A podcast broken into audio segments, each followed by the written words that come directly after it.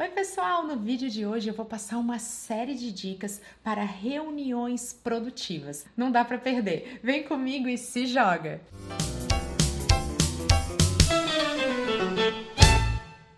Antes da gente começar, não perca essa oportunidade. Se inscreve aqui no canal para você ficar por dentro de todos os conteúdos que eu compartilho por aqui. É grátis, não tem glúten nem lactose. Em tempos de excesso de informação e de muito trabalho, tudo que a gente quer é ganhar tempo. Reuniões não produtivas são um tempo perdido, né? Que não volta mais, é o nosso recurso mais valioso, porque tempo é dinheiro, então tempo vale mais que dinheiro. Por isso, eu quero passar para vocês uma série de dicas para que vocês tenham reuniões cada vez mais produtivas. Primeira coisa que uma reunião produtiva tem, ela tem foco, ela segue uma pauta. Pauta nada mais é do que a relação dos itens que vão ser discutidos naquele momento de encontro entre diferentes pessoas envolvidas em um mesmo projeto. Eu sei que a maioria de todos nós coloca pauta nas suas reuniões, ó, a gente vai discutir isso, mas não faz isso com objetividade. E aí eu criei uma coisa chamada montanha, que é um monte de terras assim alto, sabe, junto, Vamos, vou mostrar a foto para vocês aqui.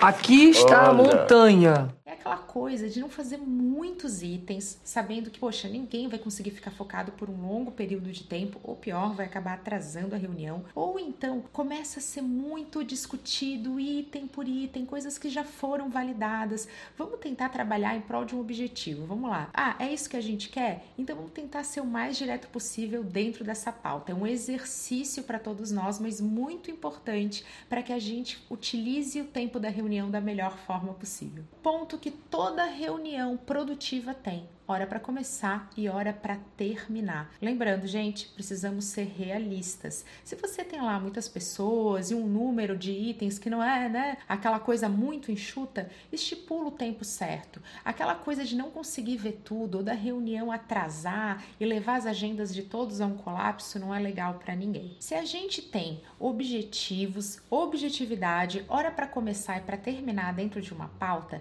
a gente também tem que entender o objetivo mais geral geral da reunião. Então, assim, será que essa reunião é para discutir itens? Às vezes é muito bom, a gente se reúne, todo mundo faz uma espécie de brainstorm para chegar numa solução melhor. Mas tem vezes que a reunião é só para alinhamento. Então, tenha clareza e comunique às outras pessoas da reunião a respeito de quais são as expectativas daquele momento de encontro. A gente vai alinhar? A gente vai buscar uma nova solução? A gente vai discutir? É só um momento para formalizar? Será que é um momento para pessoas envolvidas no projeto tirarem dúvidas, tudo isso é bem importante para a gente ter uma reunião mais produtiva possível.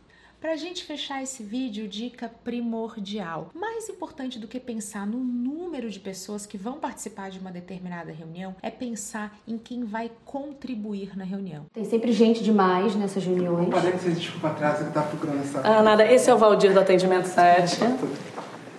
Leandro do Autoatendimento a Karina da Capoeira, o Sérgio, que é o mestre da magia negra, a Maria, que é do Atendimento Plus, se você está ali sentado e você sente que aquele conteúdo que está sendo discutido não é para você, você não está diretamente envolvido, você não consegue dar sugestões, você só está lá de plateia, você não deveria estar nessa reunião. Então, por um lado, é legal alinhar todo mundo, mas às vezes esse alinhamento poderia ser feito por e-mail. Olha, fulano, você não precisa participar dessa reunião porque você não tem nesse momento muito a contribuir, mas a gente vai te avisar de tudo que aconteceu por e-mail depois. Olha só, elegante, sucinto e resolve. Quem vai para a reunião reunião tem de alguma forma, tem motivo para participar ou para estar tá ali naquele momento. Senão, acontece a pior coisa que pode acontecer numa reunião. Ou fica todo mundo falando e aquilo não caminha para um desfecho interessante para todos, ou nós temos as pessoas que, por não saberem muito bem o que estão fazendo ali, não tiveram esse alinhamento de expectativa, ficam mexendo no celular, né? Ou então muito ansiosos porque estão cheios de e-mails para responder e poderiam estar tá sendo mais úteis